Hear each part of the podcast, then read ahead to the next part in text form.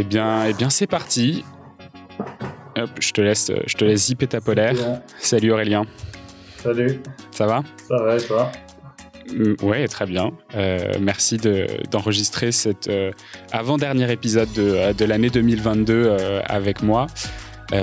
Aujourd'hui, on va revenir dans un sujet un peu, un peu technique. Ça fait, ça fait un moment qu'on n'en a pas fait de, de sujets explicatifs sur, sur, des grands, sur des grands mécanismes. Euh, et donc aujourd'hui, on va parler d'hydrogène. C'est ton, ton sujet de, de recherche, de travail principal. Euh, bah écoute, pour commencer cet épisode, euh, je te propose de me, de me donner un peu ton, ton image de la situation énergétique. Parfois, je demande un peu quel est ton sentiment par rapport à la situation climatique. Et avec toi, voilà, j'aimerais bien qu'on parle un peu de, cette partie énergie. Euh, est, quel est ton, ton, point de vue sur, euh, sur l'état actuel des choses? Alors moi, mon point de vue, en tout cas, euh, mes, mes, travaux de recherche sont essentiellement sur le domaine des transports, donc de la transition énergétique des transports. C'est essentiellement sous ce prisme-là que, que je vois la situation énergétique. Et, euh, et, dans le domaine des transports, en tout cas, euh, en particulier sur la France, c'est le principal euh, lieu que, que, je regarde en termes de tendance. En tout cas, on a eu une augmentation des émissions euh, qui a été qui a été très forte sur les dernières décennies, jusqu'à une sorte de plafonnement depuis le début des années 2000. Et on est sur des tendances de consommation énergétique et aussi d'émissions qui sont relativement stables sur les dernières années. Alors que pour respecter nos objectifs climatiques, il faut vraiment que les émissions baissent, y compris à court terme. Euh, et dans les politiques publiques qui sont mises en place, mon sentiment c'est que euh, on va pas du tout assez vite, en tout cas par rapport aux enjeux et par rapport aux objectifs qu'on s'est fixés, et notamment parce qu'il y a une vision assez globale de transition euh, qui va fonctionner via la technologie et qui est qu'une partie de la solution mais qui est pas suffisante. Euh, donc on prend beaucoup de retard sur sur notre objet, sur nos objectifs euh, à cause de cela, parce que euh, sur, sur toute la partie sobriété, euh, comment se déplacer différemment, comment organiser les transports, l'aménagement du territoire, etc. de manière différente, comment repenser les mobilités, avoir une vision des mobilités qui est qui est différente, qui est plus sobre. Et bien là-dessus, pour l'instant, on a assez peu de d'ambition, assez peu d'actions mises en place par rapport à l'urgence de la situation. D'accord, ok. Donc on n'est pas très avancé. C'est quoi ton, ton sentiment du coup là-dessus? Tu es plutôt optimiste? Tu as l'impression que c'est quand même envisageable dans les prochaines euh, années, décennies, d'avoir un, un, vrai virage? Ou, euh, est-ce que tu es plutôt pessimiste? Euh, je sais pas si euh, je, me considère optimiste ou pessimiste. En tout cas, dans le dans les dans dans les trajectoires actuelles, on n'est pas à la hauteur des enjeux. Après, euh, l'enjeu c'est justement qu'on sorte de cette trajectoire qui n'est pas à la hauteur. Donc, j'ai pas envie d'espérer ou de laisser le message, en tout cas, que ce sera forcément le cas dans les années à, venir, qu'on sera toujours en retard. après, s'il n'y a pas de rupture par rapport aux politiques actuelles, par rapport à la manière dont on approche le sujet, euh, c'est sûr qu'on gardera ce retard dans les années à venir. Donc, euh, donc en tout cas, sans rupture forte par rapport à ce qui est fait actuellement, euh, on va continuer à louper nos objectifs climatiques au moins à court terme. et à plus long terme, bah, ça mm. dépend aussi comment comment on restructure les choses, comment comment à la fois d'un point de vue sobriété et technologie, on se met plus sérieusement au sujet, comment on, on accélère la transition sur tous les leviers qu'on peut actionner euh, dans les transports et puis aussi dans les autres euh, dans les autres secteurs de l'économie qui doivent aussi euh, se décarboner. J'aimerais bien qu'on reparle un peu de, ces ruptures, du coup, si tu en as en tête après, dans, la suite de l'épisode. Mais du coup, pour rentrer un peu dans le vif du sujet, est-ce que tu peux te, présenter, nous dire un peu sur quoi tu travailles et, et, comme ça, on partira un peu de là pour, pour découler un peu sur le, sur le thème de, de l'hydrogène? Euh, donc euh, moi je suis Aurélien Bigot, chercheur sur la transition énergétique des transports et j'ai notamment fait une thèse que j'ai rendue fin 2020 sur ce sujet-là euh, qui s'appelle les transports face aux défis de la transition énergétique, exploration entre passé et avenir, technologie et sobriété, accélération et ralentissement. Donc ça c'est le sous-titre de la thèse et l'idée qu'il y a derrière c'est entre passé et avenir.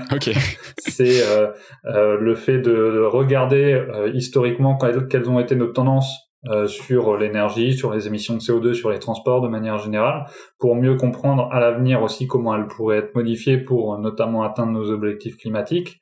Euh, exploration entre technologie et sobriété, c'est un peu plus la partie quel levier on a à disposition pour réduire les émissions et comment ils ont évolué justement par le passé, comment d'ici 2050 on peut s'en saisir pour euh, pour euh, pour atteindre nos objectifs et puis euh, la partie exploration entre accélération et ralentissement, c'est pour étudier un petit peu plus la, la question de la vitesse, notamment vitesse des mobilités et comment ça influence nos pratiques de mobilité, qui influence en retour les émissions de CO2.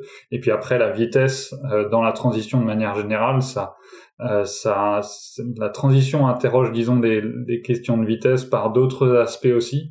Euh, typiquement, bah, on est sur une urgence de la, de la, de, la situation euh, climatique, une urgence climatique qui demande d'accélérer par certains aspects. Et en même temps, euh, il y a besoin de ralentir bah, les consommations énergétiques, les émissions de CO2, etc. Donc il y a aussi euh, finalement de manière plus large sur la transition, des questions de du rythme de déploiement, de euh, du rythme des transformations à mener, euh, avec un conflit toujours entre une urgence à aller beaucoup plus vite et en même temps tous les questionnements que ça peut engendrer d'aller de, plus en plus vite aussi. Quoi. En tout cas, le retard qu'on voit actuellement montre que on a du mal à à accélérer suffisamment vite, en tout cas sur euh, sur beaucoup des leviers de, cette transition. Et puis après, euh, du coup, j'ai fait pendant un petit peu plus d'un an, euh, j'ai travaillé sur les scénarios transition 2050 de l'ADEME, où l'objectif était aussi de se projeter à 2050 pour voir comment avec des scénarios très contrastés, on peut réussir à atteindre notre, objectif de neutralité carbone en France à, à l'horizon 2050. Et puis depuis le début de l'année, je suis chercheur euh, associé à une chaire, donc la chaire énergie et prospérité. Puis je suis un chercheur voilà, indépendant aussi par ailleurs pour, pour d'autres activités. Ok, c'est quoi la part de, du transport du coup dans ce dans ce besoin de, de transformation pour euh, pour l'objectif 2050 en, gros les transports c'est de l'ordre de euh, un tiers euh, des consommations d'énergie un tiers des émissions de gaz à effet de serre en France. Si on inclut aussi en fait le transport international donc à la fois l'aérien et le maritime on est on est sur cet ordre de grandeur d'un tiers des émissions. Donc c'est le principal secteur émetteur de gaz à effet de serre en France et puis c'est aussi le seul pour les pour lequel la, la trajectoire n'est pas déjà résolument à la baisse euh, sur les dernières années, ou si on se compare à 1990, euh, en gros les autres secteurs ont baissé leurs émissions depuis et euh, les transports ont été à la hausse jusqu'au début des années 2000, avant une petite baisse temporaire qui cache un peu d'autres effets en réalité, notamment des biocarburants qui en réalité sont pas zéro émission. Et puis finalement la, la tendance des dernières années, ce sont des émissions relativement stables à part l'effet Covid qui temporairement a fait chuter les émissions, mais depuis elles repartent à la hausse. Donc, euh, donc on a en tout cas des, voilà, des tendances qui sont assez loin de l'objectif de forte baisse des émissions qui était prévu euh, euh, dans la stratégie nationale bas carbone, y compris pour les tendances de court terme. D'accord.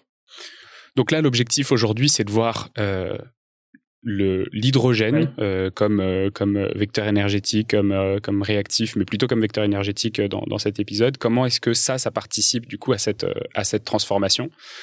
Le premier truc que j'ai remarqué quand j'ai préparé cet épisode c'est qu'en fait l'hydrogène a une place médiatique qui est importante euh, sur le développement. On en parle beaucoup comme euh, parfois d'une solution un peu salvatrice, comme on en comme on l'a dit euh, sur la fusion nucléaire pendant longtemps. et en fait, en regardant les chiffres opérationnels, mmh. Euh, en fait, il y a 22 bus en France, il y a deux poids lourds et il y a 800 véhicules. Quoi. Oui, c'est ça. ça paraît dérisoire, surtout quand tu parles de un tiers de, surtout quand tu parles de un tiers des émissions de, de, de CO2 du, enfin de, de, l'ensemble du, du, pays. Euh, pourquoi est-ce qu'il y a ce décalage Et euh, oui, pourquoi, pourquoi est-ce qu'il y a ce décalage entre, euh, entre l'opérationnel et le et le et l'engouement médiatique autour euh, selon moi, c'est parce que euh, l'hydrogène euh, convient très bien dans le dans le récit global de transition, d'une transition qui serait essentiellement technologique et pour laquelle on n'aurait pas besoin de revoir les usages. une grosse partie de cette transition, c'est de promouvoir la voiture électrique qui sera la principale technologie utilisée pour tous les modes de notamment de courte distance pour la voiture qui représente quand même le gros des émissions, en gros la moitié des, des émissions des transports. Euh, et du coup, il y a cette promotion de la voiture électrique qui doit s'associer avec autre chose qui est l'hydrogène dès qu'on passe sur des véhicules plus lourds, des plus longues distances, etc. Euh, là où l'électrique est pas forcément euh, envisageable. Après, on verra selon les progrès sur les batteries à quel point il y aura des contraintes sur les batteries. À ce moment-là, potentiellement euh, sur la, plus longue distance aussi, l'électrique pourrait aussi dominer euh, parce que l'hydrogène a ses inconvénients. On, y reviendra. mais du coup, c'est voilà une transition qui serait menée sur sur des changements de technologie et en plus, l'hydrogène porte un peu cet espoir qu'il y ait encore moins de changements d'usage dans le sens euh, où pour l'électrique, il y a besoin de, bah, il y a des limitations euh, sur l'autonomie des véhicules, sur les temps de recharge, etc., qui, qui nécessitent dans tous les cas euh, de mm. changer au moins en partie un peu les euh, les usages, alors que sur l'hydrogène, bah, on peut espérer finalement avoir le même type de le même type de recharge euh, énergétique qu'avec le pétrole. Donc ça prend quelques, voilà, quelques minutes ou un temps très bref de, euh, pause. Donc on pourrait s'imaginer, euh, en tout cas sur le papier, que on remplacerait le pétrole par de l'hydrogène sans changer les comportements et ce serait un transport tout à fait vert, etc. mais sauf que quand on regarde de manière d'un peu plus près les potentiels de l'hydrogène, on se rend compte qu'il y a tout un tas de limites euh, d'autant plus à court terme pour réussir à développer ça de manière vertueuse dans, les transports. Ok. Pour comprendre un peu toute cette partie, bah, euh, pourquoi est-ce que c'est euh, un carburant ou au moins un vecteur énergétique qui peut remplacer le pétrole plus facilement que l'électricité pour les usages actuels Est-ce que tu peux m'expliquer un peu bah, qu'est-ce que c'est que l'hydrogène Où est-ce qu'on le récupère ou comment on le fabrique et, et voilà, commencer par ça. Oui, alors en effet, l'hydrogène, c'est un élément tout d'abord qui est extrêmement abondant euh, sur, euh, Terre. C'est l'élément qui est le plus le plus petit mais aussi le plus abondant euh, dans l'univers. Euh, il va être voilà présent euh, à la fois dans l'eau, hein, H2O, bah, le H c'est euh, c'est c'est de l'hydrogène, et puis dans tout un tas de, de molécules aussi, il va être il va être intégré dans, dans la formule de ces de, de, diverses molécules, dont les hydrocarbures, etc. Donc les dans le pétrole, le gaz, etc. Euh, et puis quand on parle d'hydrogène, en tout cas dans la transition énergétique, déjà en général on, on parle plutôt de la molécule de dihydrogène, mais par simplification on parle d'hydrogène. Il y a un peu deux potentiels pour, euh, pour l'hydrogène d'utilisation. Soit on peut l'utiliser comme un réactif, c'est-à-dire qu'on va euh, fabriquer un produit qui nécessite notamment euh, de l'hydrogène pour sa fabrication, notamment euh, euh, quand on parle d'ammoniac qui est qui est produit pour faire des engrais chimiques, et eh bien à ce moment-là, il y a besoin d'hydrogène. Donc ça, c'est une des utilisations actuelles, par exemple de l'hydrogène, par exemple dans le raffinage des carburants aussi, il y a besoin également d'hydrogène. Et après, la principale manière de, de la principale évocation de l'hydrogène dans la transition énergétique, cette fois-ci, ça va être en tant que vecteur énergétique, c'est-à-dire que on va euh, produire de l'hydrogène euh, via notamment le principal procédé qui est euh, qui est mis en avant, c'est via l'électrolyse de l'eau. Euh, parce qu'aujourd'hui, bon, c'est surtout produit à partir d'énergie fossile, donc ça émet du CO2. Si jamais on développe l'électrolyse de l'eau, c'est qu'en gros, on casse la molécule d'eau. Comme je le disais tout à l'heure, la molécule d'eau, c'est H2O, il y a de l'hydrogène dedans. Euh, et du coup, on casse cette molécule pour en récupérer euh, l'hydrogène euh, qui va ensuite être utilisé alors soit dans les transports, soit dans les usages actuels qu'on a dans le secteur industriel, soit pour décarboner d'autres processus industriels qui aujourd'hui euh, fonctionnent avec des énergies fossiles, ou bien encore de servir à, à, plus long terme éventuellement pour pour être intégré dans des réseaux de gaz pour euh, pour servir un petit peu comme stockage d'électricité sur euh, sur euh, plutôt longue période pour pour utiliser les surplus d'électricité à ce moment-là pour produire de l'hydrogène. Donc il y a un peu diverses utilisations de ce type-là qui peuvent être envisagées pour l'hydrogène, en tout cas dans, dans la transition énergétique. Alors pourquoi est-ce qu'on parle de d'hydrogène carboné et d'hydrogène décarboné Alors parce que, euh, comme je le disais, l'hydrogène aujourd'hui, euh, comme on, le trouve assez peu en fait à l'état naturel dans quoi dans, dans la nature euh, avec des gisements qu'on pourrait exploiter. Alors c'est quelque chose qui existe mais qui est assez marginal. donc il faut le produire. C'est pour ça qu'on parle de vecteur énergétique et non pas d'une source d'énergie qu'on trouve directement dans la dans la nature. Donc il faut le produire soit à partir d'énergie fossile essentiellement, c'est essentiellement le cas actuellement. Euh, au niveau mondial, c'est 99,3% de l'hydrogène qui est produit à partir d'énergie fossile. Euh, le, principal procédé, c'est ce qu'on appelle le vaporeformage du méthane, c'est-à-dire que le méthane, sa formule c'est CH4. Et eh bien, de nouveau, il y a du H dedans. CH4, c'est euh, il y a de l'hydrogène dedans. Et eh bien, on va euh, craquer en gros cette molécule de méthane pour en ressortir l'hydrogène ou le dihydrogène qui va être utilisé euh, après voilà pour diverses utilisations. Donc ça, c'est un peu la principale méthode aujourd'hui euh, qui sert à produire de l'hydrogène. Sinon, ça peut être aussi produit enfin, une sorte de coproduit à partir de euh, à partir de euh, du pétrole ou du charbon. Euh, donc ça, c'est d'autres formes de production qui génèrent aussi beaucoup de CO2. Et après, les autres formes au niveau mondial qui permettent pour le coup d'avoir de la production d'hydrogène bas carbone, pour le coup il y a moins d'émissions de CO2, ça va être soit euh, en faisant les mêmes processus de fabrication que ceux que je viens d'évoquer, donc à partir d'énergie fossile, mais où on, on, ferait du captage et du stockage du carbone. Donc c'est-à-dire qu'au lieu de laisser le CO2 s'échapper, on va le capter et puis après on va l'enfouir sous terre, etc. à des endroits où il sera confiné, où il ne sera pas libéré dans l'atmosphère. Et ça en gros aujourd'hui c'est de l'ordre de 0,7% euh, euh, de la production d'hydrogène qui est faite à partir d'énergie fossile mais associée à ce captage et stockage du CO2. Et puis en gros, là, comme j'ai dit, 99,3 plus 0,7, on est déjà en gros à 100%, mais il y a une petite partie euh, quand même aujourd'hui qui est déjà faite avec l'autre processus que j'évoquais d'électrolyse de l'eau. En 2021, au niveau mondial, c'était 0,04% euh, de l'hydrogène produit qui, qui était fait à partir d'électrolyse de l'eau. Et donc ça, c'est en général, la principale... Et c'est celui qu'on utilise dans toutes les déclarations. C'est la principale euh, technique qui est envisagée à l'avenir, notamment pour les plans français de développement d'hydrogène. C'est essentiellement via l'électrolyse de l'eau. Et à ce moment-là, ça demande de l'électricité et de l'eau. Et du coup, il faut que l'électricité qui soit utilisée euh, soit de l'électricité euh, bas carbone aussi, si jamais on veut que l'hydrogène qu'on produit après euh, soit bas carbone également. Si jamais on produit à partir d'électricité fortement carbonée, eh bien on aura au final une production d'hydrogène qui restera fortement carbonée aussi. Donc ça veut dire qu'un des préalables déjà pour avoir de l'hydrogène bas carbone, c'est que on ait des quantités d'électricité à, à libérer pour pour cette production d'hydrogène. Euh, qui est de l'électricité bas carbone aussi, aussi bas carbone que possible, donc euh, euh, pour réussir vraiment à ce que le bilan carbone soit soit plutôt bon sur l'ensemble après de, l'utilisation du cycle de vie.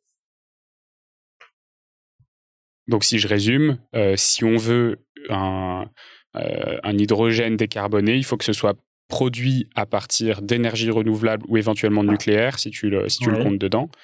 Euh, et si le mix, euh, si le mix de production énergétique dans le pays est déjà euh, carboné, donc par exemple produire produire de l'hydrogène en Allemagne où le mix électrique est très carboné, parce qu'il y a des centrales à charbon, etc., ça n'a aucun sens. En tout cas, oui, actuellement, en effet, si soit on est sur des processus de production d'hydrogène qui sont carbonés, soit on est sur de l'électrolyse de l'eau, mais potentiellement avec une électricité assez fortement carbonée. Alors à la limite en France, on a une électricité assez largement euh, euh, bas carbone, donc euh, si on fait avec le mix électrique moyen, à ce moment-là, on peut avoir un hydrogène qui est relativement bas carbone dès aujourd'hui, mais aujourd'hui, bon, bah, l'électrolyse de l'eau, c'est c'est pas encore vraiment en développement, donc quoi, c'est dans les projets, dans les projections, etc.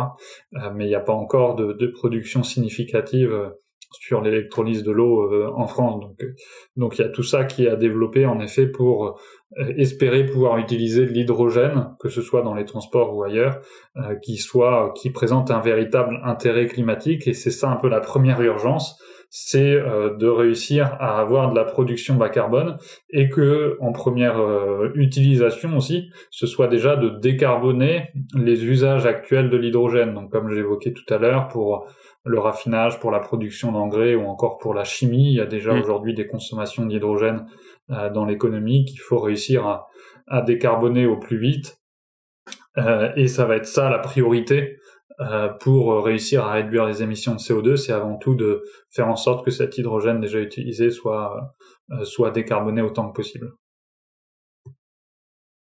avant même de l'utiliser pour euh, d'autres applications comme par exemple les transports. C'est ça, parce que si on développe dès aujourd'hui beaucoup de consommation euh, d'hydrogène par exemple dans les transports, on est à peu près assuré que les seuls euh, gisements d'hydrogène entre guillemets, pas gisements, mais en gros les seules productions d'hydrogène qu'on va trouver sur le marché, ben, ce sera de l'hydrogène euh, carboné. donc au final, à court terme, ça n'aura mm. pas d'intérêt. Donc soit on se dit euh, ça vaut le coup de développer dès maintenant un petit peu certains usages, de faire des tests sur la technologie, de gagner un peu en, en recherche, développement, etc.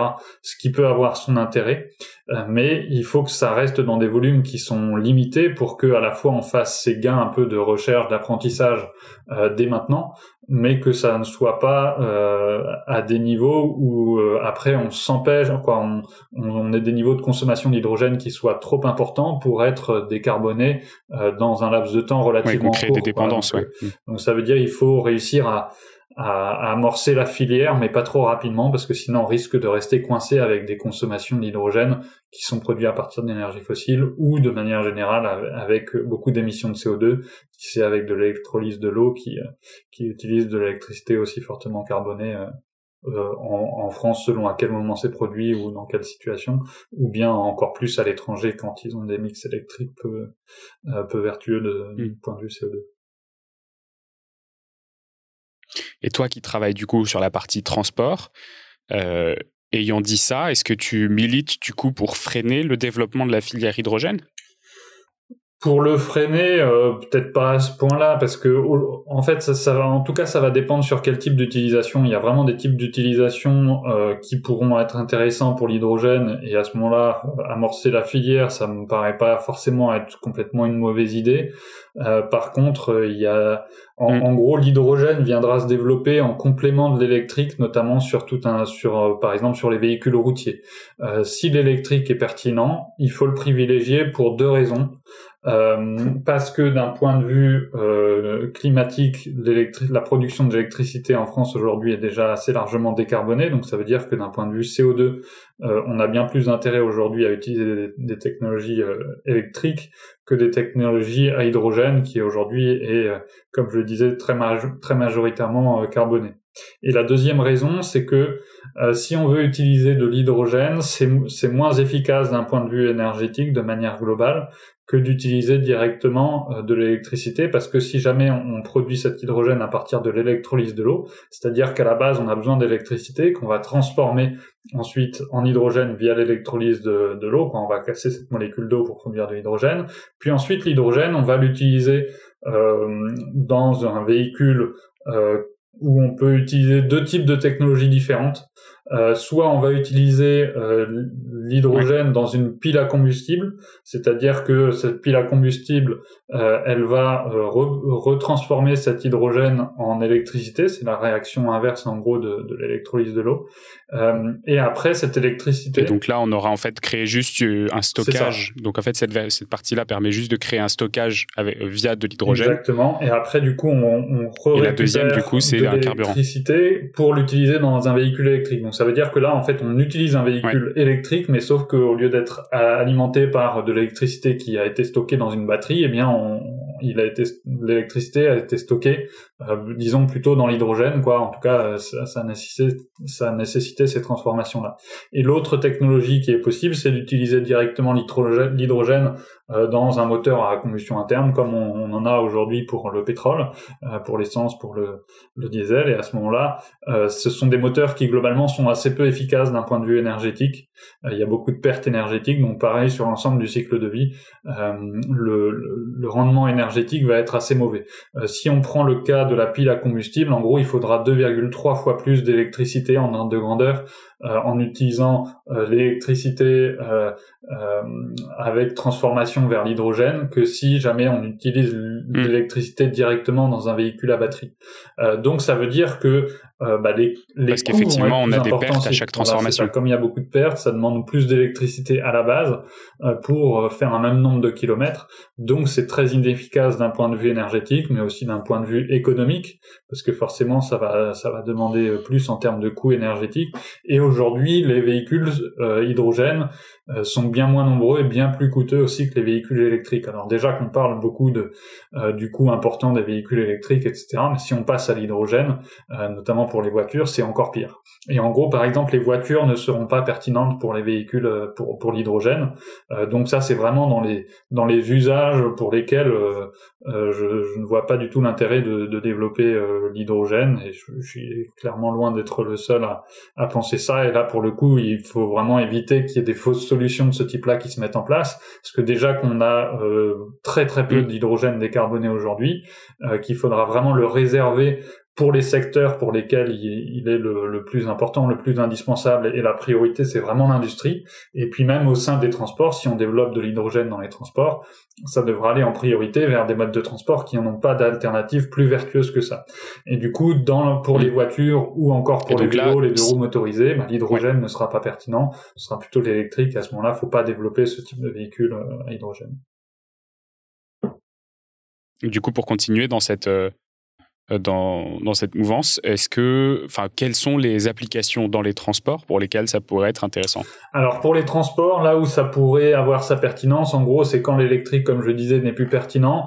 Euh, c'est par exemple quand on part sur euh, des véhicules qui sont à la fois plus lourds et qui font des plus longues distances. Donc c'est-à-dire que là, l'autonomie avec des batteries sera plus difficile à obtenir, ou bien ça va poser des contraintes en termes de recharge par rapport euh, à l'utilisation de ces véhicules. Donc par exemple, davantage dans les poids lourds, euh, c'est plus un usage qui pourrait être plus facilement euh, disons pertinent pour l'hydrogène que pour l'électrique. Après, ça dépendra un peu bah, en termes de, de prospective aussi de, de, comment évolueront les marchés, comment euh, euh est-ce qu'il y aura des contraintes par exemple sur les euh, sur les ressources ou sur les sur les batteries, sur leurs coûts, comment ça ça va évoluer euh, à l'avenir et du coup à quel point disons le, les arbitrages entre électrique et hydrogène vont évoluer à l'avenir.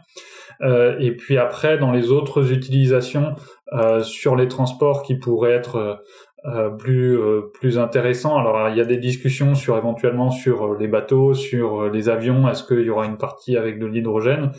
Mm. C'est pas forcément très évident. Quoi. En gros, dans dans les avantages et inconvénients de l'hydrogène, il y a un point important qui est la question de la densité énergétique aussi de l'hydrogène.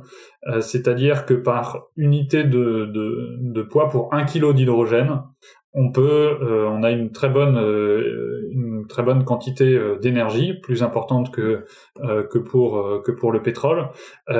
et en l'occurrence, avec un kilo d'hydrogène, on peut faire de l'ordre de 5 100 km avec une voiture. Donc si on imagine que la voiture hydrogène était une bonne solution, euh, avec un kilo d'hydrogène, on, a, on fait plus de kilomètres qu'avec euh, un, kilo de, de, pétrole. Donc ça c'est euh, le, le, bon côté d'un point de vue densité énergétique, mais le mauvais côté, mm. c'est que c'est un gaz qui prend énormément de place euh, et que même si jamais on liquéfie cet hydrogène, donc c'est en à une température extrêmement basse de mémoire, ça doit être dans les moins 250 degrés, quelque chose comme ça.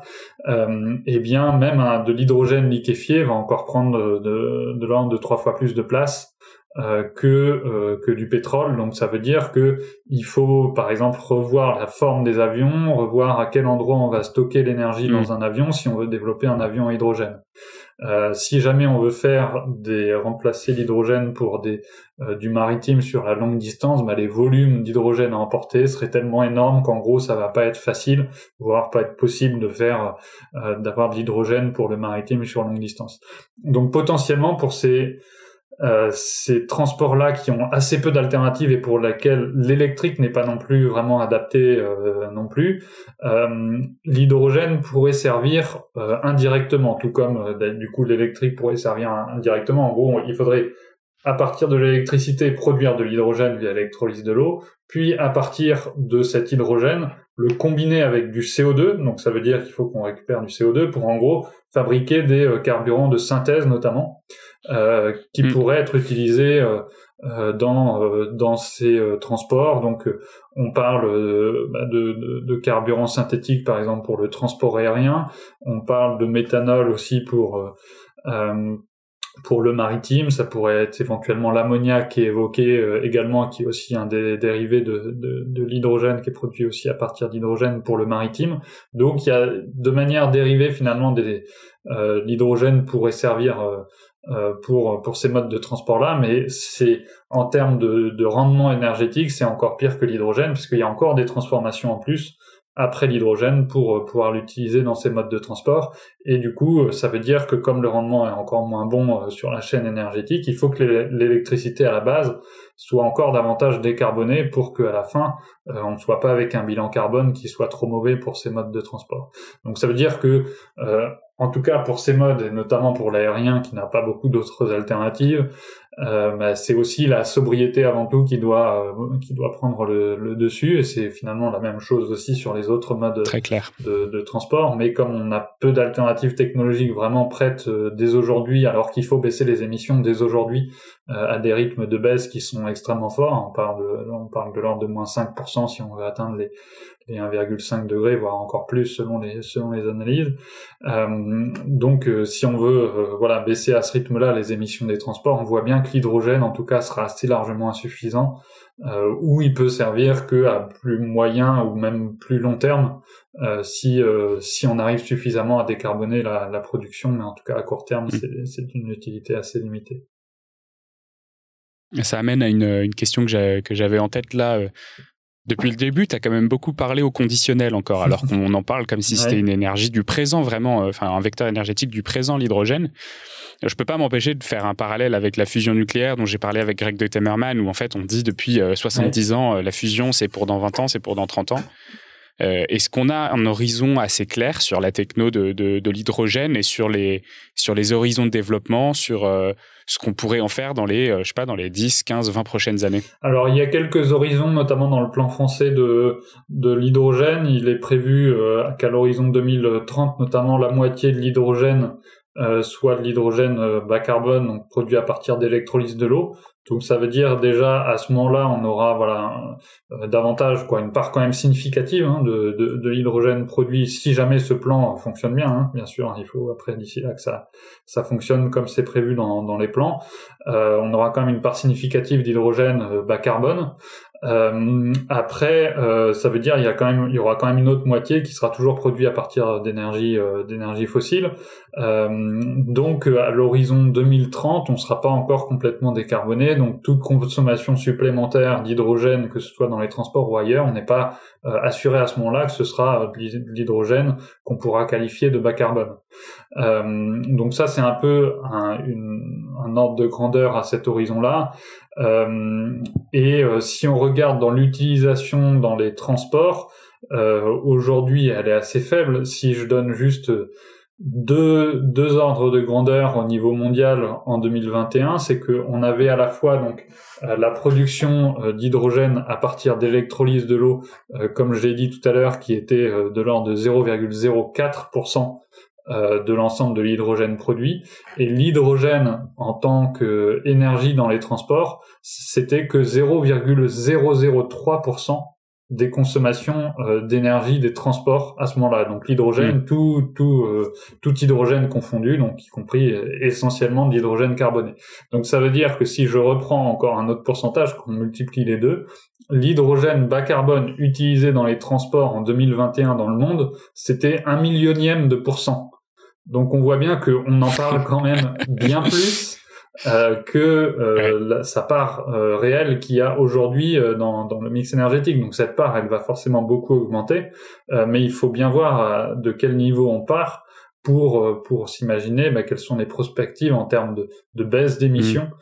Qu'on peut espérer de, de cet hydrogène bas carbone dans les années à venir. Donc ça ça pourra avoir son rôle, mais pour moi, c'est déjà euh, davantage à partir de 2030, quoi, au-delà de 2030 que ça pourra l'être.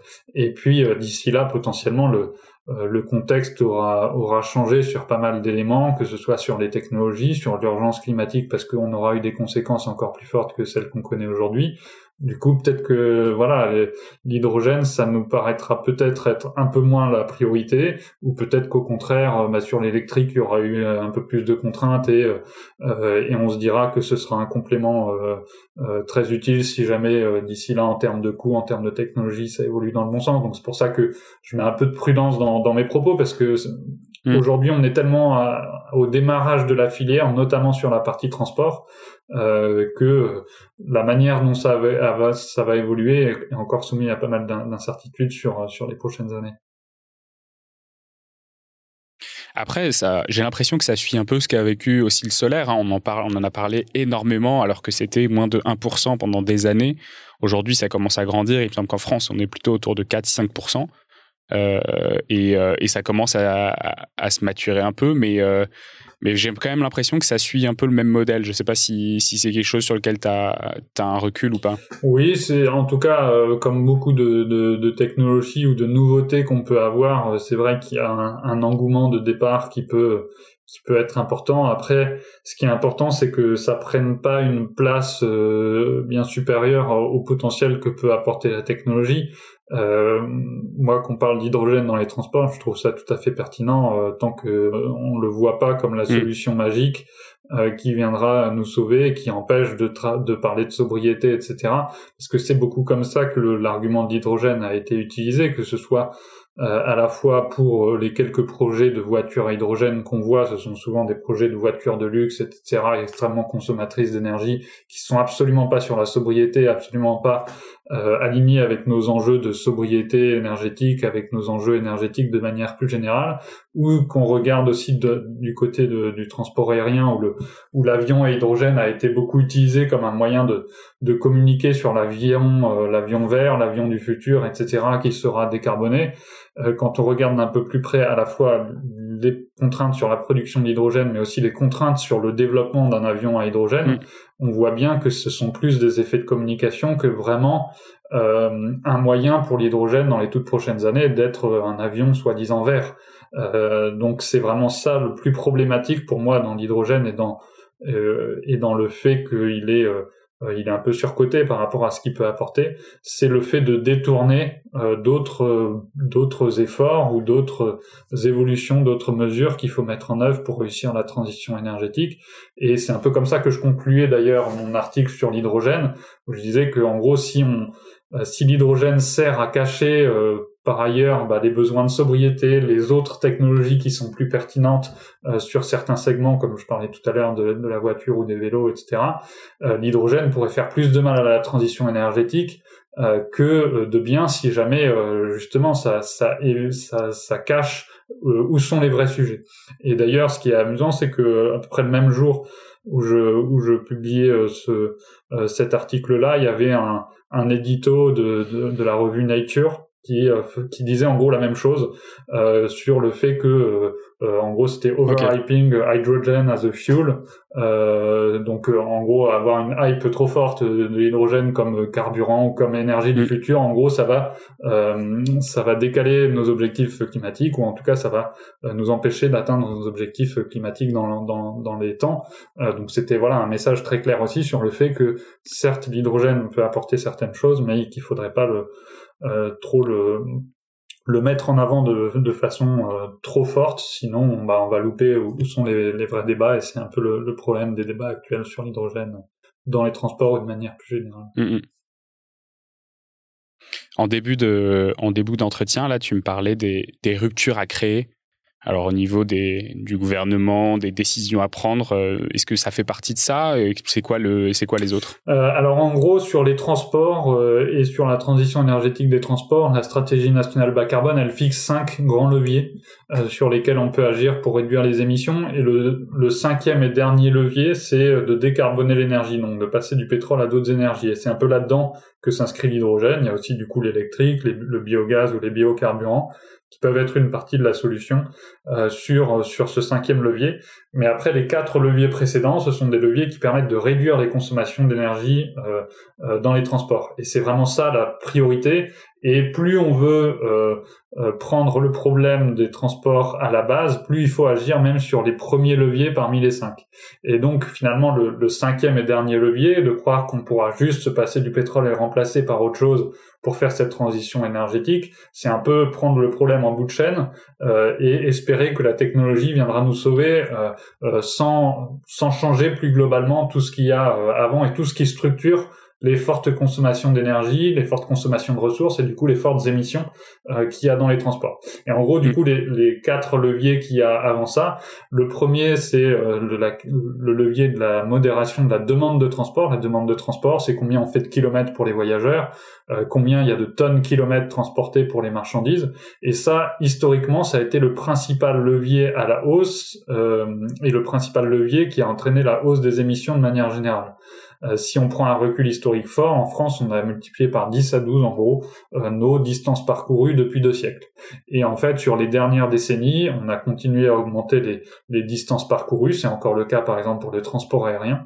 Euh, et c'est ça qui porte à la hausse les émissions des transports. Donc déjà, il faut, en termes de rupture, déjà changer de vision sur ce premier levier-là, essayer d'arrêter de, de, de, souhaiter finalement toujours plus de trafic, toujours plus de demandes de transport, parce que ça a des implications en termes de hausse d'émissions et puis aussi de hausse finalement d'autres euh, consommation de ressources, consommation d'énergie, euh, d'autres externalités euh, des transports, par exemple l'accidentologie, bah, plus il y a de trafic, plus il y a d'accidents, plus il y a de trafic en voiture, etc., plus ça prend de place, d'espace, d'espace public ou même de place pour les infrastructures de transport, etc.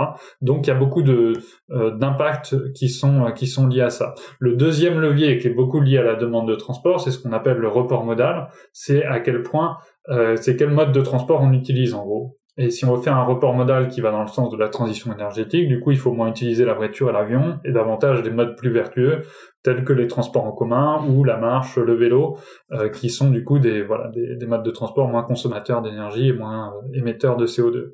Et en fait, si on continue à avoir une vision de demande de transport en hausse où on continue à investir dans des infrastructures routière, euh, aéroportuaire, etc., comme c'est toujours le cas actuellement, ou qu'on soutient via la fiscalité, comme c'est encore le cas actuellement, euh, ou qu'on soutient fortement ces industries-là, etc., mais on est dans une vision où il peut pas y avoir de report modal significatif, dans le sens où on souhaite toujours que l'ensemble des modes de transport soient en, croissance. Euh, donc quelque part, il y a un peu ce problème-là aussi euh, avec les politiques actuelles assez focalisées sur la technologie, c'est qu'il n'y a pas de remise en cause un peu de ces premiers leviers alors, il parle de temps en temps de report modal en faisant la promotion euh, du vélo ou euh, du train, par exemple. Mais en réalité, comme il y a aussi la mm. promotion des autres modes de transport, ça ne permet pas vraiment au niveau global d'avoir des reports modaux suffisamment euh, significatifs. Après, le troisième levier de décarbonation, c'est d'améliorer le remplissage des véhicules. Et là où il y a un gros levier, c'est notamment sur la voiture avec le covoiturage, étant donné qu'aujourd'hui les voitures sont très faiblement remplies. Donc ça, c'est aussi un autre, une autre transformation majeure à mener dans les transports, de faire en sorte que les voitures qui sont en circulation, bah, elles soient mieux remplies, euh, avec toutes les difficultés que ça peut impliquer, mais n'empêche qu'il y a des marges d'optimisation très fortes là-dessus. Et puis après, le quatrième euh, levier, ça va être euh, la réduction des consommations d'énergie des véhicules. Euh, donc là, ça va être à la fois pour une partie, euh, historiquement notamment, on a eu des moteurs plus efficaces, mais ça, au bout d'un moment, ça arrive un peu à ses, à ses limites une fois qu'on a exploité les différentes marges d'efficacité qu'on pouvait avoir d'un point de vue d'un point de vue technique. Donc après, il y aura l'électrification des véhicules qui permet aussi, comme je disais, les moteurs électriques sont sont plus efficaces, par exemple, que les, les moteurs à combustion interne. Donc ça, ce sera un levier d'efficacité. Mais après, sinon, c'est aussi beaucoup sur la sobriété qu'on pourra réduire les consommations d'énergie des véhicules que ce soit en développant, euh, bah, par exemple avec l'éco-conduite, avec la baisse de vitesse sur les routes, notamment le 110 km/h sur autoroute, ça permet de réduire euh, les consommations euh, d'énergie par kilomètre parcouru, ou bien aussi en se tournant vers des véhicules beaucoup plus légers que ce qu'on a actuellement. Aujourd'hui, on a des voitures qui font 5 places, qui peuvent aller à 180 km/h, qui font plus d'une tonne. Quand on a des véhicules électriques qui peuvent faire plusieurs centaines de kilomètres d'autonomie, etc. Et du coup, ils sont très largement surdimensionnés par rapport aux, usages du quotidien. Et si on développait plutôt des, véhicules euh, adaptés aux usages du quotidien, eh on pourrait avoir des véhicules bien plus sobres, voire des véhicules qui pourraient qu'on peut appeler un peu intermédiaires finalement entre entre le vélo et la voiture. Donc euh, c'est une catégorie qui se développe de plus en plus, hein, ces véhicules intermédiaires, et, euh, à mm. ce moment-là qui permettent aussi de, réduire fortement les consommations d'énergie par rapport à, nos véhicules euh, actuels. Donc quand on combine tout ça, ça fait qu'il y a énormément finalement de ruptures à, à enclencher par rapport aux tendances d'aujourd'hui où finalement il y a des choses qui évoluent un petit peu dans le bon sens, d'autres qui évoluent plutôt dans le mauvais sens, etc. Et bah, du coup, quand on combine les deux, ça fait des émissions relativement stables euh, parce que on n'a pas assez aligné tous les éléments, tous les leviers dans le même sens, dans le sens de la transition énergétique des transports, dans le sens de la baisse des émissions. Euh, et tant qu'on est un peu sur cette vision où c'est un peu cette demi-mesure dans les euh, dans, les politiques climatiques, dans les politiques des transports, on n'arrivera pas à, la rupture qui est nécessaire, en tout cas d'un point de vue des, des émissions de CO2 pour atteindre nos, objectifs climatiques. Ok, merci beaucoup pour, euh, pour tout ce point-là. Si, si on pouvait juste si tu avais un point un peu positif là-dessus pour euh, pour conclure sur euh, sur cette énergie, sur le futur, sur qu'est-ce qui est-ce qu'il y a un truc qui a été validé récemment qui qui est cool dans dans le dans le développement de de, de cette filière, est-ce qu'il y a un truc un peu un peu positif dans le dans qu'on peut ressortir de tout ça Sur sur l'hydrogène en particulier bah, en tout cas, le fait que qu'on en parle, que ce soit mis, que, que que ce soit une des technologies développées, euh, a priori, moi je trouve ça bien à partir du moment où il y a un potentiel. Après, euh, il y a un tel euh, engouement supérieur à son réellement à son réel potentiel que que je suis un mm. peu moins enthousiaste sur cette partie-là. Après, je pense que quoi, dans les facteurs de disons d'enthousiasme ou d'optimisme d'optimisme sur la transition c'est que globalement on a tendance à en parler de plus en plus c'est quelque chose qui qui euh, quoi l'urgence de la situation fait que euh, ben, les débats avancent quand même sur certains aspects. Bon après pas toujours au rythme nécessaire et pas toujours euh, dans le bon sens euh, euh, malheureusement, mais il y a quand même des choses qui avancent dans le bon sens. et on, notamment sur la transition vers le vélo, je trouve qu'en l'espace de quelques années, il y a eu des changements très forts. Et en fait, on peut se dire que sur d'autres aspects de la sobriété, ben, il faut aussi aller pousser ça.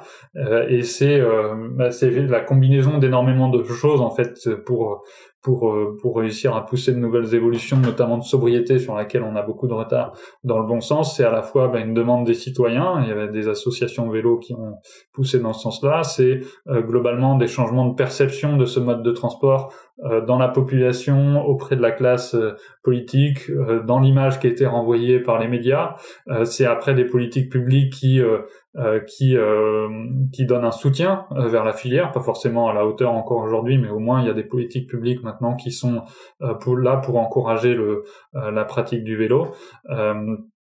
et puis voilà, de manière générale, c'est un peu un engouement un peu global qui fait que après une filière peut se lancer dans la bonne direction et puis progressivement bah, participer euh, à la transition énergétique dans, dans, le bon sens. Donc après, euh, ça, bah, idéalement, il faut réussir à le mettre en place aussi sur d'autres aspects euh, de la transition énergétique pour lesquels on a plus de retard aujourd'hui, certaines, certaines questions taboues, par exemple sur la demande de transport, sur la modération du trafic aérien, etc.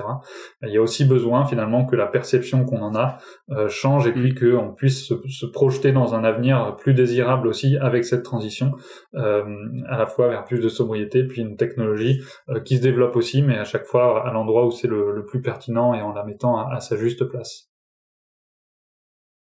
Ouais, les tabous viennent la plupart du temps des usages finalement plutôt que plutôt des technos. Oui. Mais écoute, merci beaucoup Aurélien, c'était super intéressant. J'espère que ça aura plu aux auditeurs. J'en suis sûr d'ailleurs. Euh, N'hésitez pas à vous abonner si c'est la première fois que vous écoutez un épisode de The Big Shift. Et je vous retrouve très bientôt. Ce sera même en 2023. Salut, Salut Aurélien. Merci pour l'invitation. C'est la fin de cet épisode de The Big Shift. J'espère qu'il vous a plu et que vous en avez retiré quelque chose pour votre vie quotidienne. C'est ça le plus important. C'est beaucoup plus simple de parler du sujet sensible de l'environnement quand ses amis ou sa famille sont vraiment informés. Alors partagez le plus possible The Big Shift, ça aidera tout le monde. Et si vous avez des questions, des sujets que vous souhaitez qu'on aborde, des invités que vous voulez entendre, ou tout simplement que vous voulez qu'on discute de cet épisode, envoyez-moi un message sur LinkedIn. The Big Shift est produit par Echoes Studio. Si vous avez un projet audio, contactez-nous sur www.echoes.studio. Merci d'avoir écouté jusqu'au bout. Je vous retrouve très bientôt pour un nouvel épisode.